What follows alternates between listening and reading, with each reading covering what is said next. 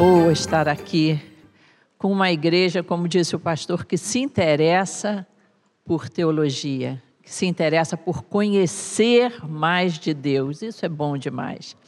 E nós aqui vamos tentar correr um pouquinho, viu, pastor Assir? Para a gente falar dessa história tão bonita da Maranata. Um dia eu cheguei assim para minha sogra e perguntei: já era casada, já era convertida. E falei, dona Zenilda, afinal de contas, como é que a sua família acabou sendo crente? Paulo nunca tinha me contado essa história. Mas aí ela me contou, lá desde o início. E é isso que eu queria contar para vocês: como o Evangelho chegou até a família Brito. Não sei se a letra aí está boa para vocês. Dá para ler aí direitinho?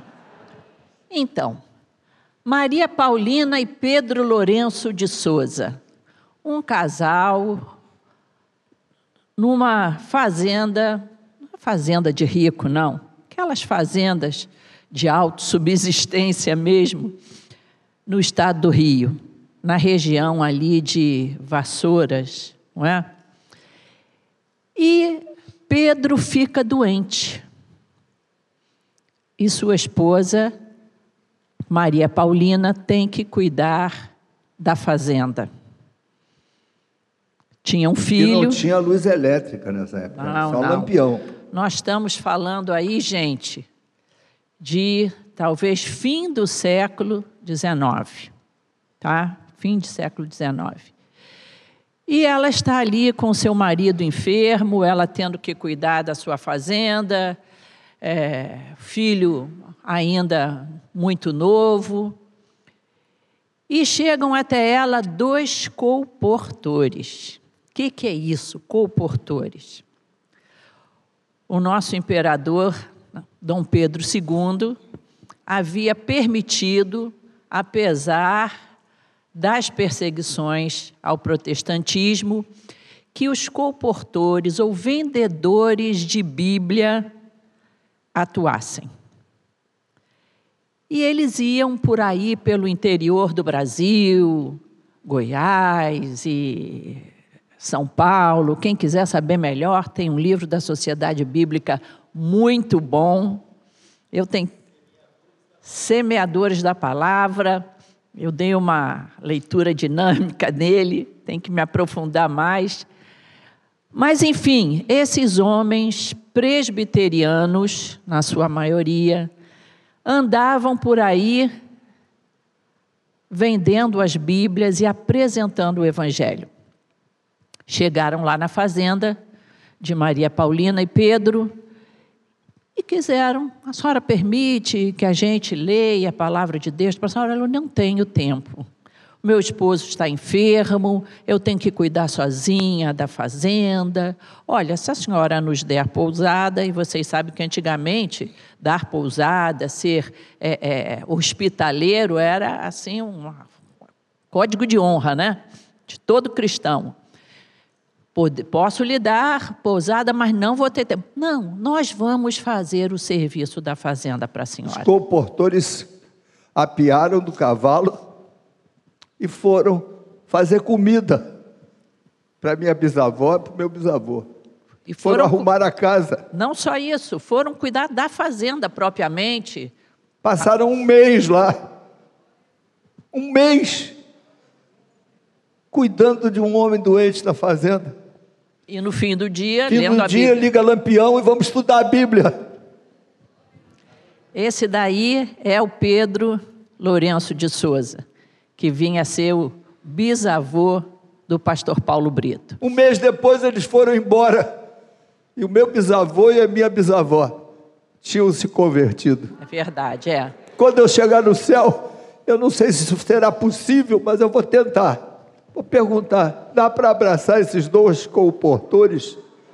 Porque, de uma certa forma, eles são pais espirituais desta igreja. Sem dúvida, sem dúvida.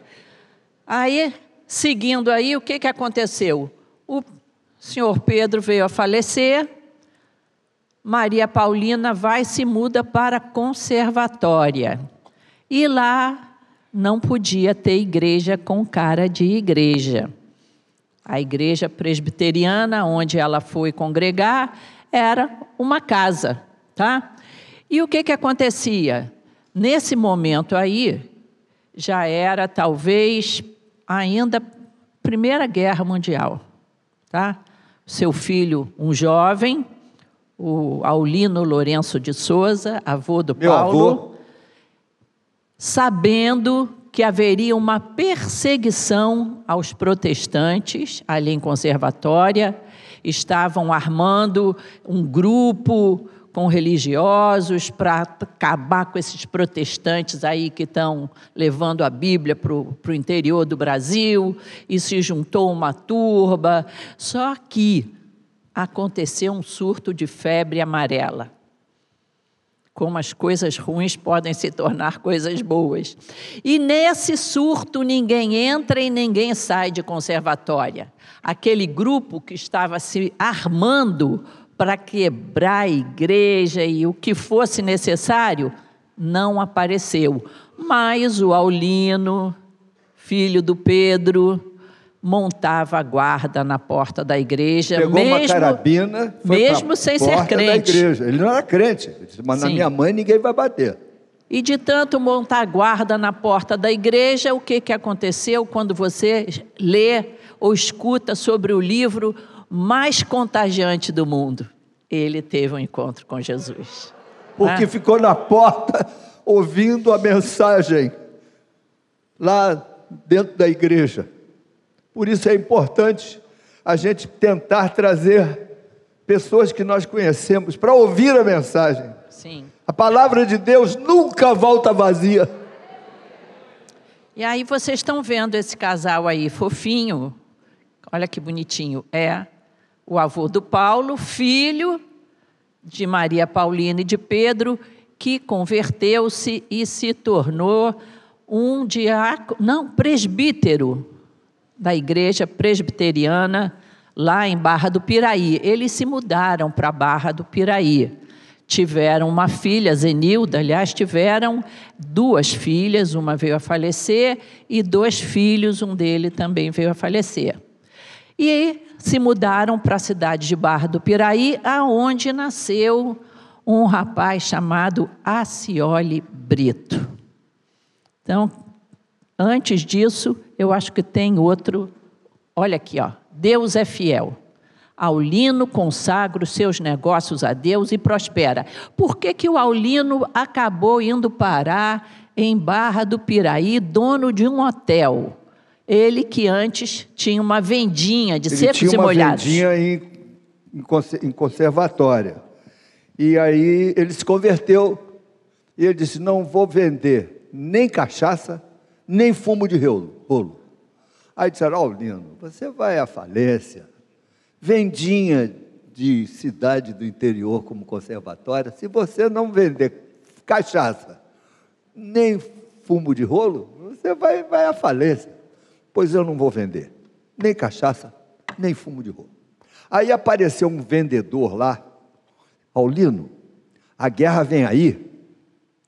Você não quer comprar minha produção de querosene? O vovô tinha uma vendinha em conservatória. E ele disse: "Eu Vou comprar tua produção de querosene. Aulino, eu facilito para você, você paga do jeito que você quiser. A guerra vem aí, você precisa ter querosene, vai faltar Vai faltar. querosene. O vovô comprou 200 barris de querosene. A mamãe falava que tinha barril de querosene dentro do quarto dela, dentro do galinheiro. Tinha barril de querosene em tudo quanto é lugar. E a guerra chegou. E o querosene faltou. E o vovô tinha 200 barris. Vinha gente de longe comprar querosene no vovô. O vovô ganhou dinheiro a ponto de comprar um hotel com o dinheiro do querosene. Deus abençoou o meu avô. Pois é. Então, estão lá morando em Barra do Piraí. É quando a Zenilda. Vamos lá para o próximo.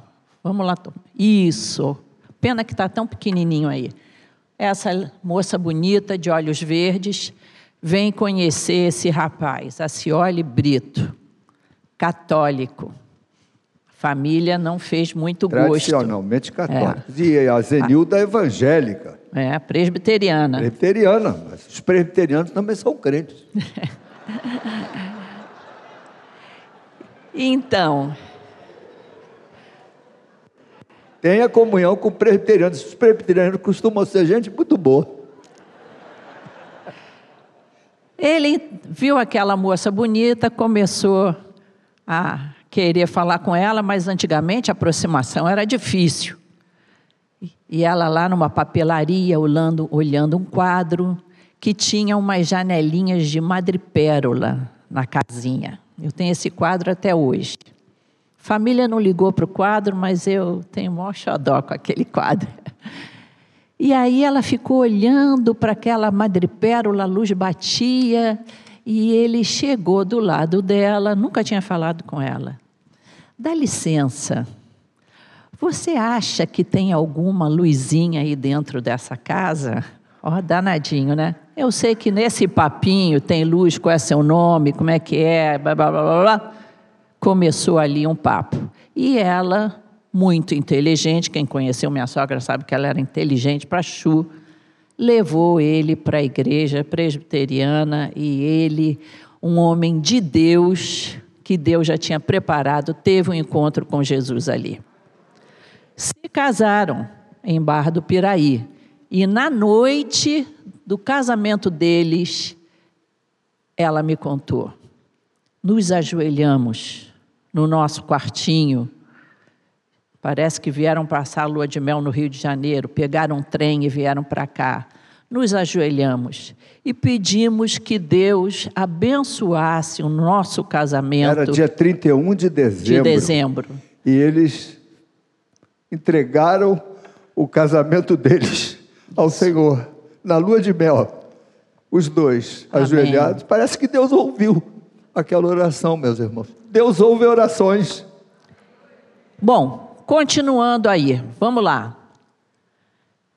Então, eles agora no Rio de Janeiro, morando no Rio, frequentando a Catedral Presbiteriana do Rio de Janeiro, na Praça Tiradentes.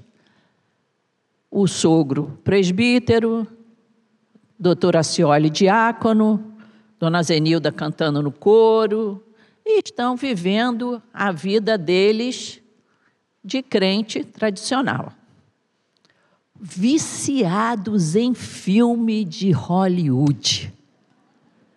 Moradores da Tijuca, quando Tijuca tinha mais.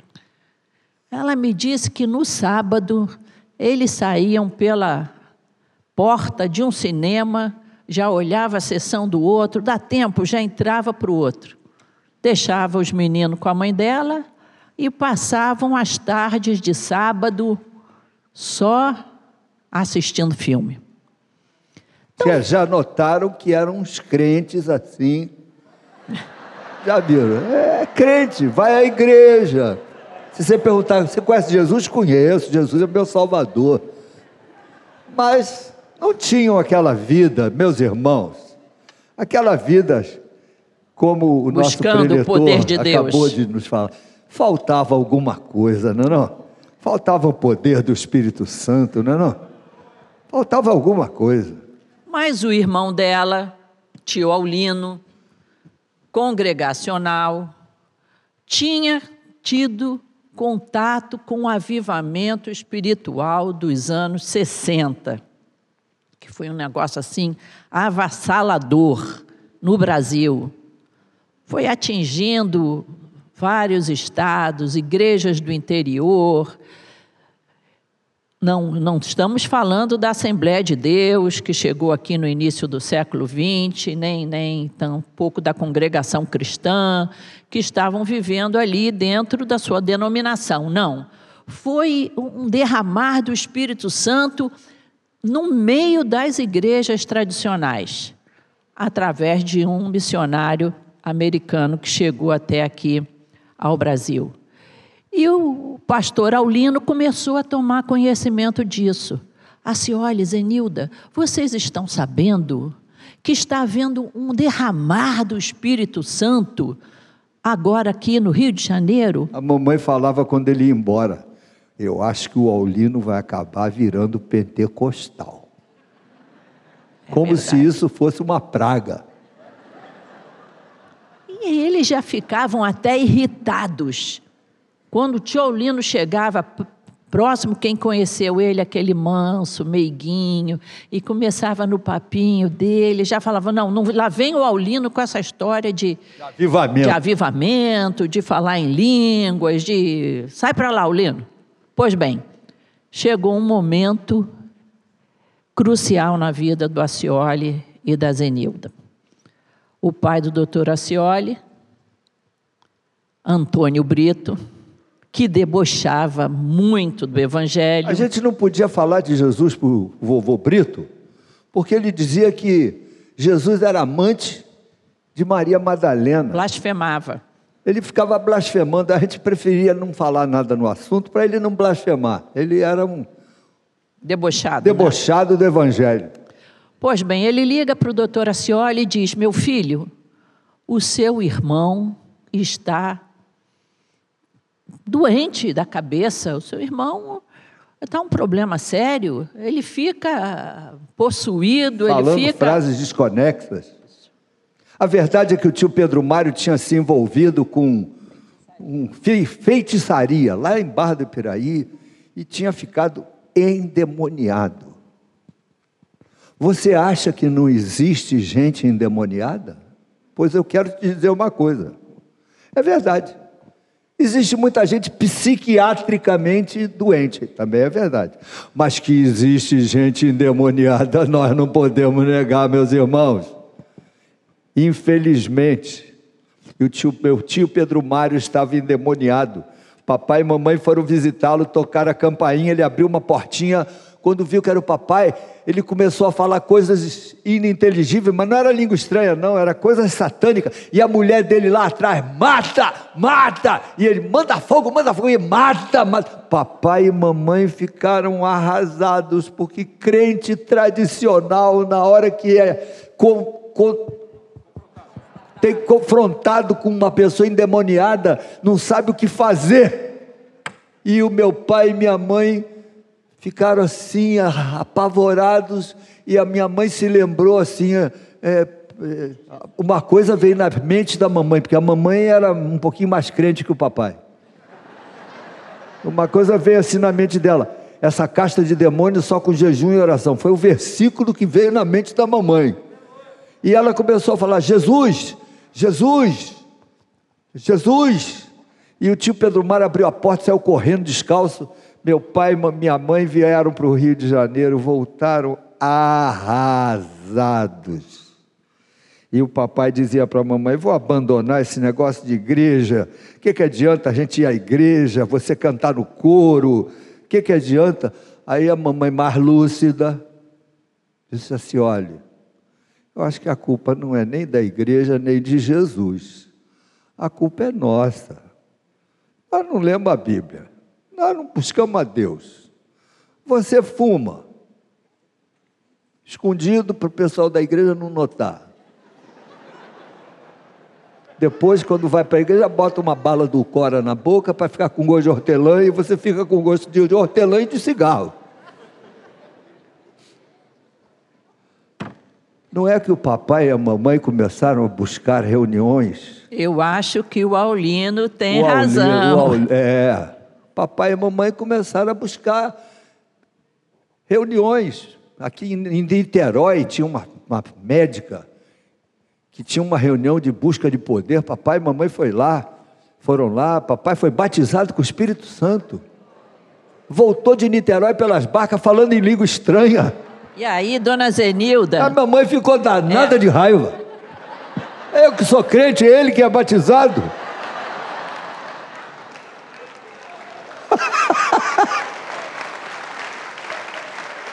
Aí o papai e a mamãe começaram a frequentar uma reunião na ABI, cujo pastor era o pastor McAllister, da Nova Vida, que também tinha reuniões de avivamento na, na ABI. E, e era três horas da tarde, eu cheguei aí a alguma dessas reuniões. E a mamãe foi batizada com o Espírito Santo numa reunião da ABI. Pastor Bacalister botou a mão na cabeça da minha mãe e orou por ela. E ela foi batizada com o Espírito Santo e começou a orar em línguas. Meu Deus, o avivamento tinha chegado Aleluia. na nossa família. Aleluia, glória a Deus. Vocês sabem que quem está apaixonado quer contar para todo mundo. E assim ficaram Zenildo e a Cioli começaram a lembrar de alguns amigos. Nós precisamos contar para eles o que aconteceu. Vamos marcar uma reunião lá em casa e chamar alguns amigos. Oito pessoas. E nessa reunião, com essas oito pessoas, o doutor Acioli, de repente, sem consultar Zenilda, e olha que ele consultava Zenilda, hein? Ele era um homem assim, bem agarradinho com ela, mas não perguntou nada. O Espírito Santo estava no controle ali. Olha, hoje é a primeira de muitas reuniões, porque a partir de hoje, todas as segundas-feiras haverá uma reunião como essa na minha casa. Zenilda regalou os olhos e pensou: será que esse homem vai ter fibra para fazer uma reunião toda segunda-feira? Mas ele estava cheio do Espírito Santo. E começaram aí as reuniões. E um é abençoado, um é curado, um recebe o poder de Deus e chama um e chama outro. Olha só, vidas são salvas, curas, muitas pessoas são curadas nessa reunião. O papai era médico e ele consultava as pessoas. Tinha um consultório na frente, sala de espera, e atrás era a nossa casa. Era uma casa grande na Avenida Paulo de Fronten, no Rio Comprido. E o papai médico receitava normalmente, mas antes da pessoa ir embora, ele falava assim: Eu fiz tudo que a medicina preconiza, mas eu também quero orar por você. Eu posso? Ninguém dizia não. Você já notou que quando a gente pergunta a uma pessoa assim, eu posso orar por você? Eu nunca vi uma pessoa dizer não, nunca vi. Então papai orava pelas pessoas e não é que as pessoas eram curadas, papai tinha um, um, um dom, um dom de orar. Deus usava o Acioli. E não venha me dizer que ele era um, um diferente. Meu pai era um homem igual a você. Mas ele tinha esse dom. E, e você pode ter também, porque o nosso Deus é o mesmo ontem, hoje e para sempre. Bom, eu sei que foi crescendo, foi crescendo o grupo. E eles iam para a Quinta da Boa Vista, levavam um harmôniozinho, tinha o tocador lá de harmônio, Paulo Brito, que ia às vezes arrastado, às vezes ia feliz, mas ia. Mamãe me dava 200 cruzeiros para eu ir. E eu ia. Eu era comprado por 200 cruzeiros. Aquela notinha de Princesa Isabel Verdinha iam para a Praça da Bandeira. Mais 200. Até que teve o um dia que não precisou mais, né, Paulo? Teve um dia que eu falei, não precisa mais me dar dinheiro não, mamãe. Agora eu quero ir. Aleluia. Agora eu sinto necessidade de ir. Glória então, a Deus. invista nos seus adolescentes. Se eles são meio... Mercenários. É, Tenha paciência com seus adolescentes. Quem sabe você está criando um futuro missionário cheio do Espírito Santo. Amém. Aleluia. Eu sei que essa, essa, esse grupo de irmãos, aí já tem um grupo de irmãos razoável, né? Talvez uns 20 ou 30, formaram criaram um nome, nome fantasia, não tinha CNPJ, não tinha nada. Equipe missionária, tudo por Cristo. E a família continuou frequentando a igreja agora presbiteriana da Tijuca. É. Não é?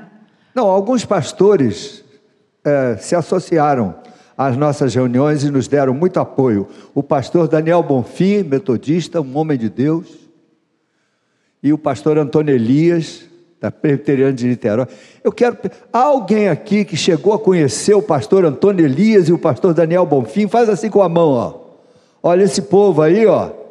Eles sabem do que eu estou falando. Homens cheios do Espírito Santo. É verdade.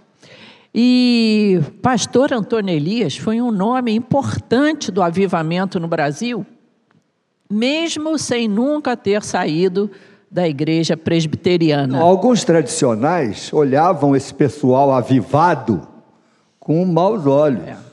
Foi uma época difícil, difícil, não foi fácil, não. A ponto de teve uma reunião no meio presbiteriano e alguém irado perguntou: esse tal de Antônio Elias, ele é pentecostal? E aí o reverendo Boanerges, que estava na reunião, disse: Olha, se ele é pentecostal, eu não sei, mas todo lugar que ele vai entra o avivamento. Fizeram, inclusive, uma reunião do Sínodo para esclarecer, para terminar com esse movimento aí, não, não pentecostal. Não era, não era Sínodo, era Supremo Concílio. Para terminar aí com esse movimento pentecostal que estava acontecendo aí no, no, meio dos presbiterianos. Não foi o Supremo Concílio, não. Foi uma reunião menor na região de Minas. Não, pode ter sido presbitério. Isso. Eu sei que quem estava no presbitério, uns três ou quatro pastores, foram cheios do Espírito Santo e no final ninguém resolveu nada.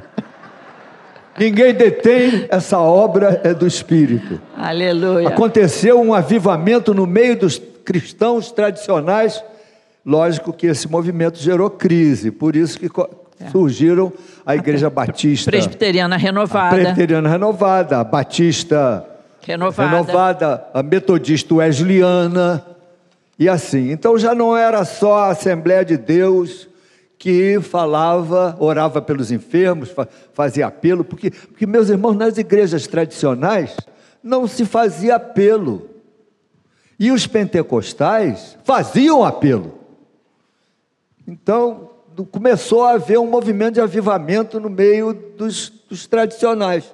E o nosso grupo, o grupo da que se reunia com a Cioli Brito, preferiu ficar independente. Bom, não, primeiro, não... antes disso, fomos. A casa não coube mais a casa, era na residência do doutor Acioli, as reuniões. Na mesma residência tinha um consultório dele, só que não coube mais, então nós tivemos que ir para um lugar maior.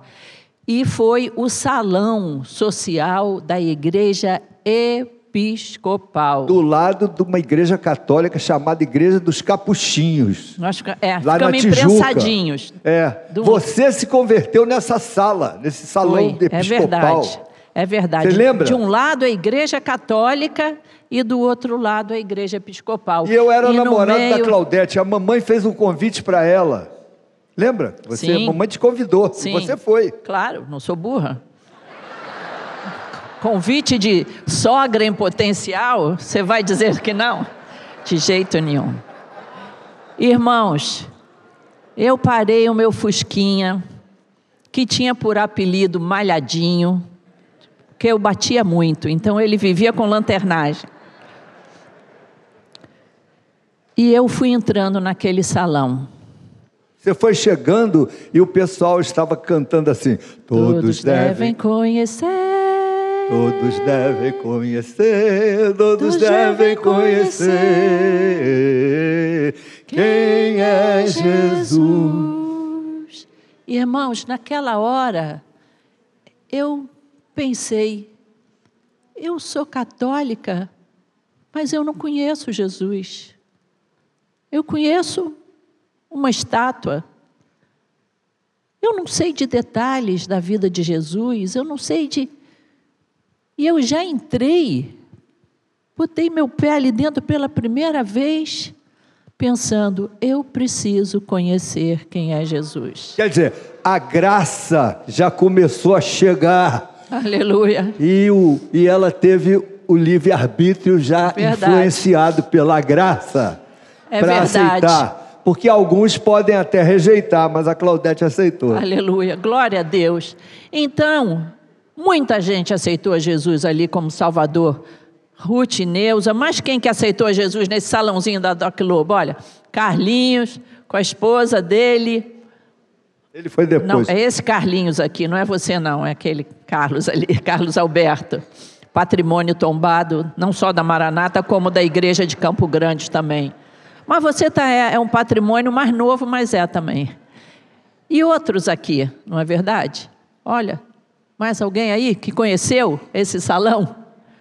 Irmãos. Olha a Claudete sendo batizada pelo Acioli Brito, pelo pastor Aulino e pelo pastor. Bonfim. Bom, Daniel Bonfim. Isso. Bonitinha ela, hein? Agora, vocês podem perguntar, o que, que essa foto está fazendo aí? Ué, quando você fizer o teu PowerPoint, põe a tua foto. Nesse caso, eu botei a minha, dá licença? Vamos lá. Tá certo. Irmãos, que época abençoada. Foi abençoado, hoje é abençoado, Deus vai nos abençoar. Mas aquele auditório da ABI, agora sim a gente pode se reportar ao, ao Carlinhos jovem, Carlinhos o jovem. Uma criança que adentrou aquelas portas também, foi tocado por Jesus. Gente, o Rio de Janeiro evangélico conheceu o auditório ali da BI. Em 1972, quando nós começamos a nos reunir ali, às quartas-feiras, tinha fila no quarteirão da rua Isso Araújo, é Porto Alegre. Uma fotografia do auditório da ABI. Fazia fila lá embaixo no elevador para subir. Isso. Irmãos, seminaristas de várias denominações iam nos visitar, freiras iam nos visitar, porque estava acontecendo também um movimento carismático Claudete, na Igreja Católica. O, o, que tinha de pastor abençoado que pregava nessa Nossa. Pastor Daniel Bonfim, Reverendo Dona... Antônio Elias, Caio Fábio, nos bons Carlos tempos Alberto, do Caio, Carlos Ricardo Alberto. Gondim, nos bons tempos do Ricardo, Pastor Carlos Alberto, da Bezerra. Da Bezerra Cada Tantos... mensagem ungida. De vez em quando eles me ligavam meia hora antes da reunião, porque o papai ficou doente, doente. e eu passei a tomar conta da reunião ali no, no teclado. Eles me ligavam meia hora antes, ó, oh, eu não vou poder chegar. E eu estava esperando o pastor para pregar. E tinha 700 pessoas no auditório. E aí eu pregava. E primeira vez apavorado. Segunda vez, continuava apavorado. Terceira vez, apavorado menos um pouco. Mas, mas na quarta vez já tinha um esboço pronto. Se tivesse qualquer problema, já. A verdade é que, meus irmãos, mesmo quando os pastores não iam, e era o grupinho lá da, da Maranata mesmo que tomava conta, Deus continuou a abençoar a gente, muita gente se convertendo, tanto que hoje nós somos uma igreja com 14 endereços, com 10 mil membros, fruto do trabalho da BI. Verdade. Aleluia. Então, pastor Paulo foi ordenado pastor. Esses pastores que nos apoiavam, eles viram a necessidade de, de quando o doutor Acioli ficou enfermo, que liderava esse trabalho. O doutor Acioli não era pastor, nunca foi ordenado pastor. O foi que uma foi pena, um erro muito grande, porque o homem pena. era cheio do Espírito Santo. Um evangelista. E então viram a necessidade de ordenar o Paulo. E avisaram: olha, se prepara, porque daqui é só reunir os homens aí para impor as mãos sobre você. Daqui a uns 15 dias. Debaixo dessas mãos aí estou é. eu. Irmãos, não deu tempo nem de fazer terno novo, não deu tempo de fazer convite. Foi um negócio meio assim: olha, quarta-feira, daqui dia tal, daqui a uns 15 dias, esteja pronto aí, que vai ser a sua consagração ao ministério. Pastor Antônio Elias, muito querido, pastor Daniel Bonfim e outros mais. E Aí seguiu, seguiu o doutor Paulo. Pastor Daniel Bonfim, Paulo tinha um sonho de um acampamento. Tinha muita vontade, muitos jovens na Maranata. Havia um grupo que eram estudantes da Escola Técnica Nacional ali, a, a, perto do Maracanã. um grupo de Caxias. E essa moçada saía da escola técnica e ia para a BI. Entre esses, eu acho que estava a cunhada do pastor Davi Silveira. Não é não? Davi está aí? A esposa do Davi Ó, fazia Não era tua grupo. cunhada? A Regina também. Eram 25 jovens de Caxias que iam toda quarta-feira para a reunião. Isso aí começou a, a, a, dar um cunho assim muito jovem na, nas reuniões, mas ia muita juventude mesmo. E no, logo mais à frente nós vamos ver que vai gerar uma igreja em Caxias. Mas por causa dessa juventude, o Paulo queria que a Maranata tivesse um acampamento, só que a diretoria da igreja, nesse período, a gente já tinha uma diretoria aí, Dona Zenilda, o tio Aulino e outros, né? Não, eles diziam: Nós não temos um templo. Isso. Como é que vocês, que, vocês querem fazer um acampamento? Não tem sentido. Nós não temos nenhum templo, uma igreja Isso. própria. Aí eu falei assim: tá bom, então eu vou para o piano, vou compor, vou vender os discos e com o dinheiro dos discos a gente faz acampamento. Vocês topam? Não, se você conseguir isso com dinheiro de disco, vai com Deus. Aí eu fiz o primeiro, gravei o primeiro disco, gravei o segundo, gravei o terceiro. Eu e o Paulo Monteiro. Cadê o Paulo Monteiro? Tá ali, ó. Eu fomos até Xerém conhecer, fomos conhecer um, um terreno lá em Xerém, que eu e o Paulo Monteiro compramos o terreno com dinheiro dos discos e construímos ah, desde 1977 até hoje ainda estamos construindo e nós temos um acampamento para 1.400 pessoas em Xerém, que tem sido bênção para todas as igrejas do Rio de Janeiro. Irmãos, nesse momento aí, a igreja começa a tomar formato de igreja. Porque era, primeiro foi associação missionária, primeiro, equipe Tudo por Cristo, sem CNPJ. Para alugar a BI, tivemos que nos tornar uma instituição, Associação Missionária Evangélica Maranata, com o CNPJ. Mas o pessoal aí dizia que nós não éramos igrejas. Não vai lá não, que eles não são igreja, Eles não são uma igreja, eles são só um movimento. uma associação. uma associação, mas nós batizávamos os novos convertidos e ministrávamos a Santa Ceia. E o que caracteriza uma igreja é batismo de novos convertidos e ministrar os dois sacramentos de Jesus Cristo. Então nós éramos uma igreja, mas não tínhamos um nome. Sim, Aí colocamos o nome. trocamos. É. Antes disso, irmãos, ne- nós não tínhamos reunião aos domingos. Mas as pessoas, porque nos domingos nós íamos para Niterói, na época que não tinha ponte. Não faz conta agora não, para não.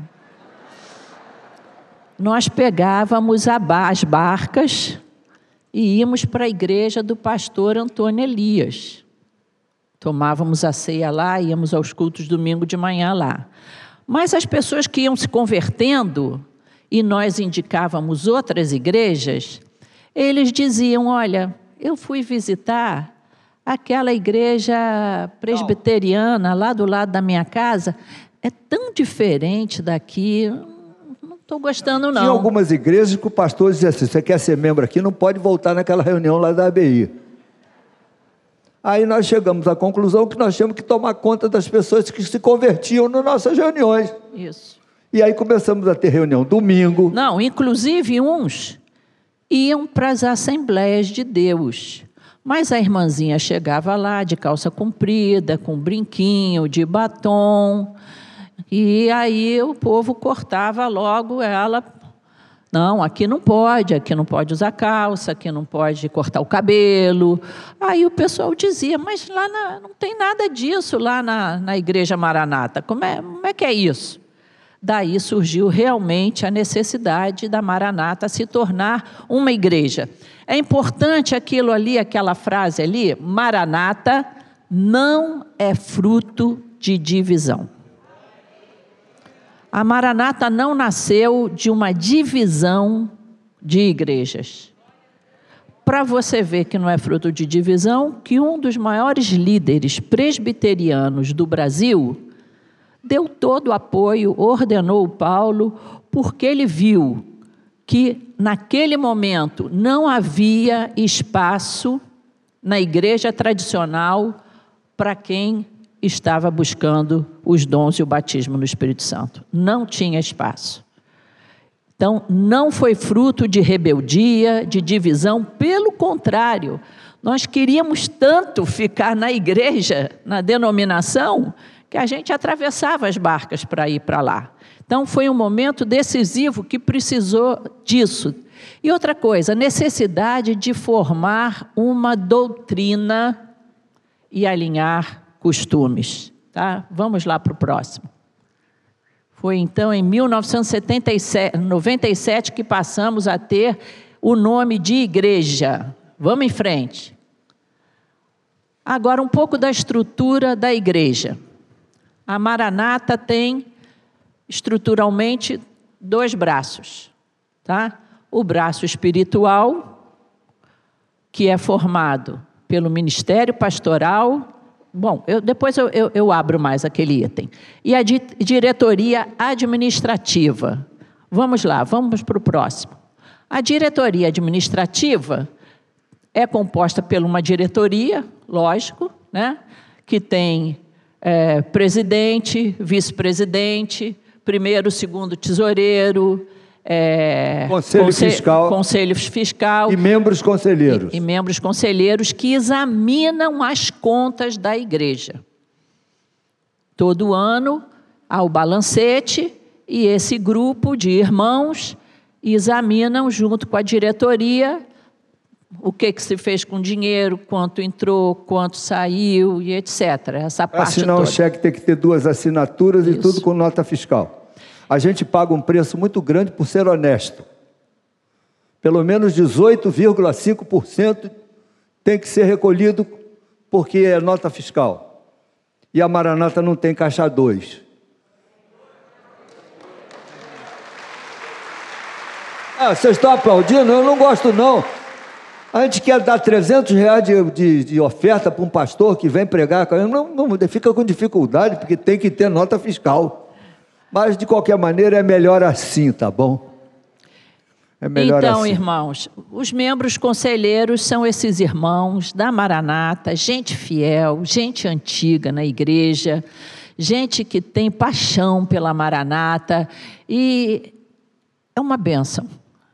Nossa, nossa parte administrativa, ela é muito, muito unida, nunca tivemos problema. A maioria da, da, da diretoria administrativa da igreja é formada por mulheres. Não me perguntem por quê, parece que elas são um pouco mais zelosas, ou pelo menos mais organizadas. Sim, e agora pode passar para o próximo. Infelizmente, os homens que me desculpem, mas a mulherada dá um banho. Bom, agora quanto à estrutura espiritual, porque temos que correr aqui. Quanto tempo mais nós temos? Dez minutos? Alô, dez minutos lá dez pelo minutos. relógio. É, à frente do ministério pastoral está o nosso pastor presidente, pastor Paulo César Brito, e ele tem um ministério pastoral, que são os nossos queridos pastores, que tocam essas igrejas, que abençoam vocês, um ministério pastoral unido, homens de Deus, homens preparados, enfim, gente que tem o coração queimado pelo Espírito Santo. Temos os seminaristas, que são irmãos que estão se preparando para o um possível né, pastorado. Inclusive, tem um menino que está circulando aí por vocês, é um magrela. O nome dele é Daniel Nobre. Cadê ele? Está ali, está ali. Fica em pé aqui, vem aqui na frente. Não, não dá tempo. Ó, esse menino está chegando na nossa igreja, mas vocês querem saber? Dentro de pouco tempo ele vai ser ordenado pastor da nossa igreja. Vai sentar lá, rapaz.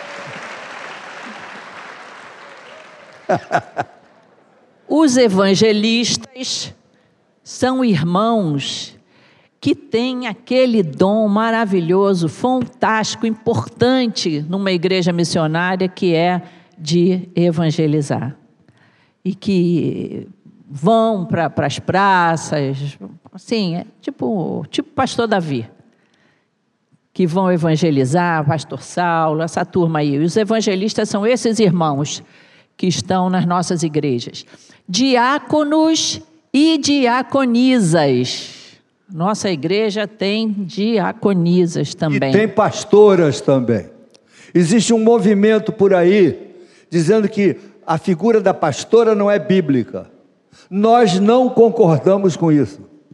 Eu acho que Jesus, quando chama, ele não vê se a pessoa é branca ou preta, ou é, se é universitária ou, ou não tem título universitário, se é homem, se é mulher. Ele, ele não faz acepção de pessoas. O ministério feminino é uma bênção.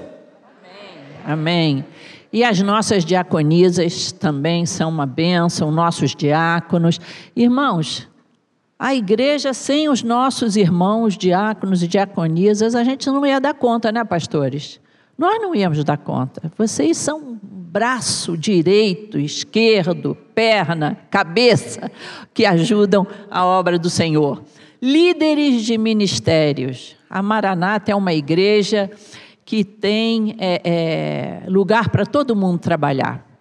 Temos os líderes de ministério, nos ministérios você trabalha, ministérios de recepção, ministérios de jovens, adultos, crianças, os professores, todos fazem parte desses líderes de ministério. Qualquer pessoa deve estar envolvida na obra de Deus. Ah, mas eu já sou idosa, eu não posso. E você pode fazer parte do nosso ministério de oração procura os líderes da igreja, que você tem alguma coisa assim para você se envolver, porque é a igreja missionária evangélica. Os membros missionários, uma igreja missionária tem membros missionários. Qualquer pessoa que faz parte da Maranata é um membro missionário. Missionário no sentido de que você investe em missões, tanto com o seu tempo, com a sua saúde, com seus talentos, com as suas orações, com a sua presença na igreja, como você também, também investe em missões com as suas, é, seus dízimos e as suas ofertas. Vamos lá. Nossa doutrina, Pastor Sá Paulo até já falou já um pouco, né? Somente Cristo salva, salva somente pela graça, salva somente por meio da fé. Cremos na Escritura Sagrada, que é a nossa única regra de fé e prática. Cremos na atualidade dos dons espirituais. Cremos na importância da comunhão da igreja física. Cremos na volta de Jesus Cristo com o arrebatamento da igreja e cremos na vida eterna. E o resto é secundário. Aleluia! Acabou nosso tempo. Acabou nosso tempo. Pelo que eu estou escrito aqui, tem aviso final pelo Daniel Nobre, sorteio com a Janaína e oração pelo pastor Paulo Paz. Vamos embora. Pode ter cinco minutos para terminar? Depois de um dia tão lindo assim, acaba assim. É desse jeito, minha filha. Não, não, não. Se, se, vocês não se importarem de nos dar mais cinco ou dez minutos. Vai ter oração, sorteio. Tá. Calma, não, fica tranquilo, fica tranquilo. A gente ainda vai ter uma reunião de oração para descer o, o, Espírito Santo ser derramado aqui hoje. Calma, fica tranquilo. Tá bom. Pastor Assir. Liturgia do culto. Maranata, em nome do Pai, do Filho e do Espírito Santo, vamos dar início a esse culto. Né? São características da Maranata, o louvor. Irmãos, a Maranata foi pioneira em, nos seus cultos, não cantar somente os hinos do inário. Foi. As outras igrejas tradicionais. Nós começamos o retroprojetor, projetando Se bem que isso foi a nova vida. Hein? Isso a nova vida nos abençoou, nos ensinando a usar o retroprojetor. É, o pastor McAllister. Isso. E então o louvor, um louvor diferenciado, um louvor que atingia mais o, o, o, povo, né, por não ser só aqueles hinos tradicionais. O ofertório é parte do culto, não, a, a, a, vamos dizer, a, preocupação da, da, da Maranata fazer um ofertório que não fosse agressivo para as pessoas, mas para que as pessoas entendessem que o momento que se oferta é também momento de culto ao Senhor, uma pregação bíblica, sempre focada nas Escrituras, o apelo, como o pastor Paulo já falou, que a gente até agora precisa voltar por causa da pandemia, houve um, Não, eu já retração. comecei lá na Tijuca a fazer apelo e a turma vir na frente. Eu acho que a gente tem que acabar com esse medo de pegar Covid, está todo mundo com máscara, todo mundo. Vamos fazer apelo e a turma vem aqui, nós vamos orar em nome de Jesus. Glória a Deus. O Chega tri- de medo.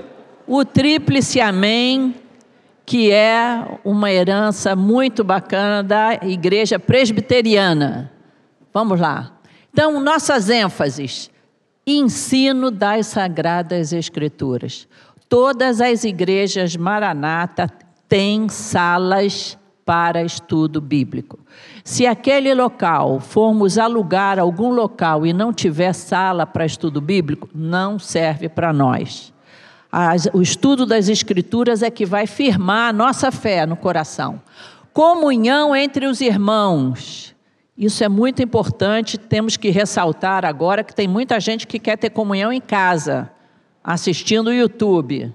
Isso é fundamental na igreja, a comunhão. Nisso, os pequenos grupos nos ajudam, os ministérios nos ajudam também, os acampamentos.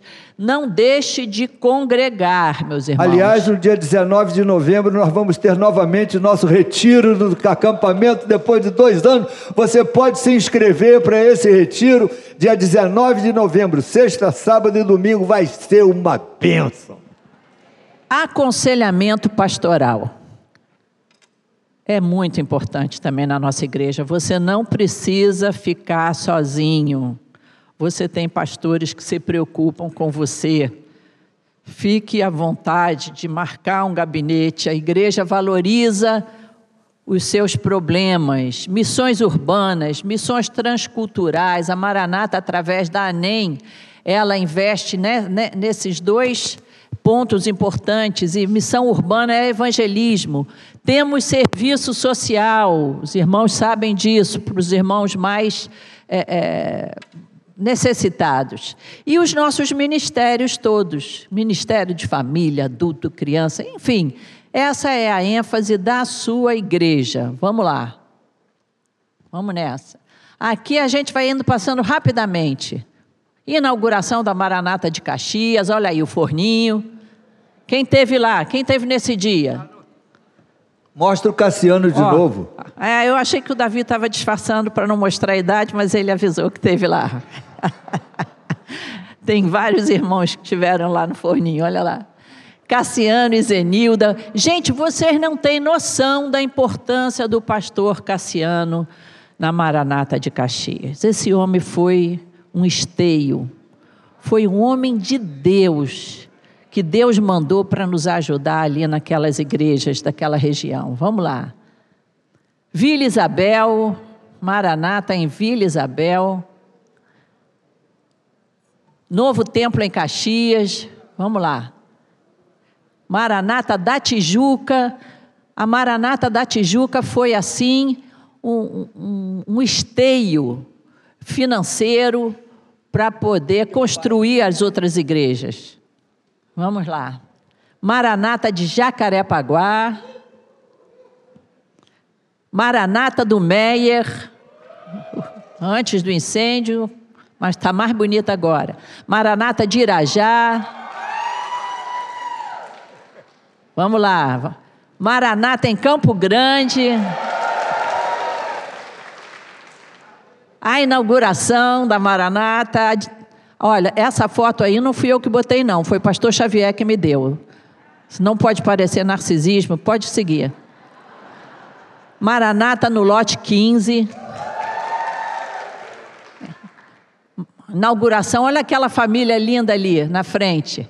Fabiano. Fabiano e família, olha lá que legal. Pode seguir. Maranata Nova de Jardim Primavera. Inauguração. Nosso baterista lá. Maranata em Nova Iguaçu. Inauguração de Nova Iguaçu. 25 de agosto. É. Vila São Luís. Vamos lá. Copacabana. Copacabana, entrada do teatro. Olha aí, Esse é o. Teatro da Praia, Copacabana. Recreio. Recreio dos Bandeirantes. Preparado ali para o batismo. São João de Meriti. A nossa igreja de São João de Meriti. O acampamento da Maranata em Xerém.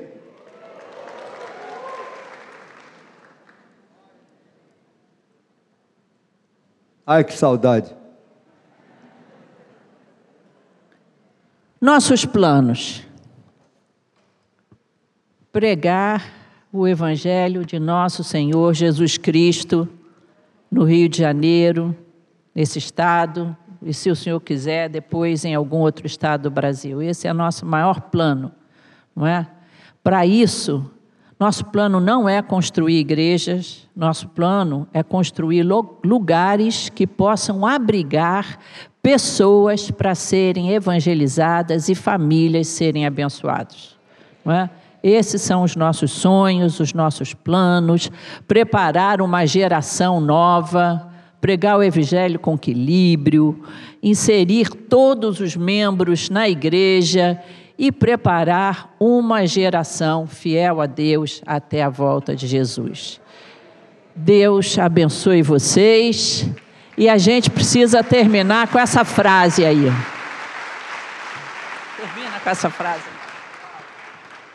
Eu queria então, que todos pé. comentassem, todos falassem comigo. Pode ficar de pé. Pode ficar de pé. Esse é um versículo especial na nossa igreja.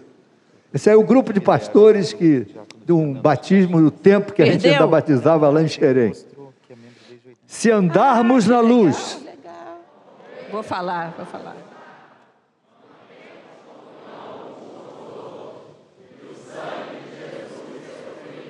nos purifica.